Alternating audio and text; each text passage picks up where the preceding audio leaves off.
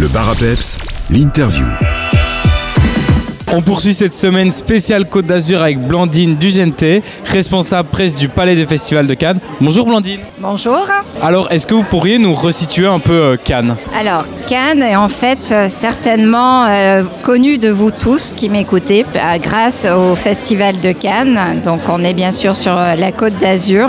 On est toutefois une petite ville qui a cette image de luxe, de la croisette avec les grands hôtels, le festival, les comédiens venus du monde entier. Mais certainement, il y a beaucoup d'autres facettes que vous ne connaissez pas. Notamment, nous avons juste en face de Cannes deux magnifiques îles, les îles de l'Érins, Sainte-Marguerite et Saint-Honorat. Vous pouvez prendre un bateau euh, du port de Cannes euh, toutes les heures, toute l'année, il faut 15 minutes. Et là, ce sont vraiment deux paradis euh, naturels avec de magnifiques promenades, des petites criques pour se baigner. Sur Sainte-Marguerite, vous avez la forteresse où le masque de fer au XVIIe siècle a été enfermé pendant 10 ans. Vous avez également un tout nouveau musée sous-marin entre les deux îles, fait par Jason Decker, un artiste anglais qui a fait de nombreux musées sous-marins dans euh, le monde. Et c'était son premier musée à Cannes, qui a donc euh, été installé en 2021. Donc c'est accès libre. Il suffit de venir avec un masque de plongée et un tuba pour aller voir euh, six grands visages, donc en référence au masque de fer. Et de l'autre côté, vous avez la petite île de Saint-Honorat. Vraiment, c'est un paradis très tranquille avec justement la présence euh, de moines cisterciens qui sont installés sur l'île depuis le 5e siècle et euh, ils cultivent la vigne et ils fabriquent un très bon vin que l'on peut euh, acheter euh, sur l'île.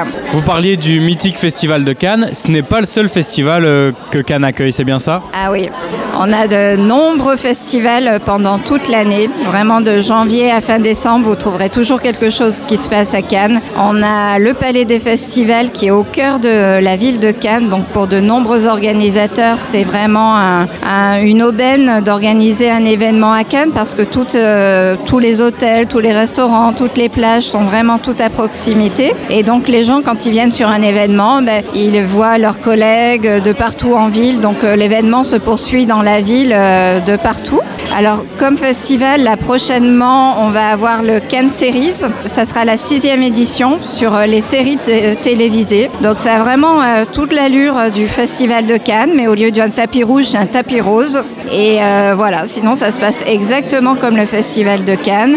Après, vous avez eh ben, euh, des grands événements sur la publicité, mais tout l'été, vous allez pouvoir aussi découvrir euh, le festival d'art pyrotechnique, qui est le plus grand festival d'art pyrotechnique dans le monde, avec celui de Montréal. Donc il y a six dates tout au long de l'été, et donc les artificiers rivalisent justement de bombes pour remporter le concours, parce que c'est vraiment prestigieux pour eux. Et tout le long de l'été également, on a le bal des fous tous les dimanches sur la terrasse du Palais des Festivals. Là, ce sont des, euh, une euh, grande discothèque, pour on, peut dire, en plein air qui commence en début d'après-midi jusqu'à tard le soir avec une thématique. euh, on vient déguiser selon la thématique. On a bien entendu début août euh, un grand festival, ce sont les plages électroniques avec six scènes sur la plage, au Palais des Festivals, sur les terrasses. Enfin, vraiment, c'est un véritable village de, pour la musique électronique avec euh, 70 000 personnes accueillies sur trois jours. Et euh, également, tout au long de l'été, on va avoir aussi de grands concerts sur la terrasse du Palais, hein, toujours en extérieur, comme euh, Phoenix, qui est vraiment euh, la French touch de, l'électro.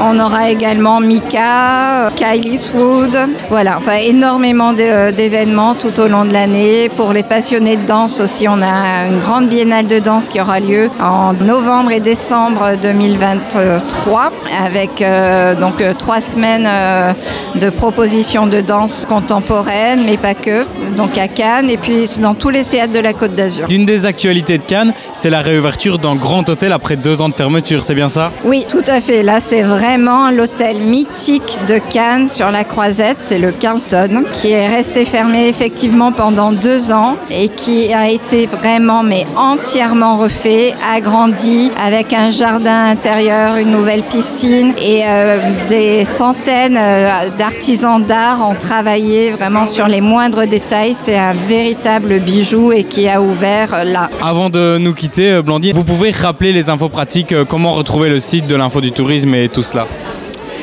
alors, vous pouvez trouver des informations sur le nouveau site d'ailleurs de la destination qui est www.cannes-france.com. Merci beaucoup Blandine, à bientôt. Merci à vous, à bientôt à Cannes.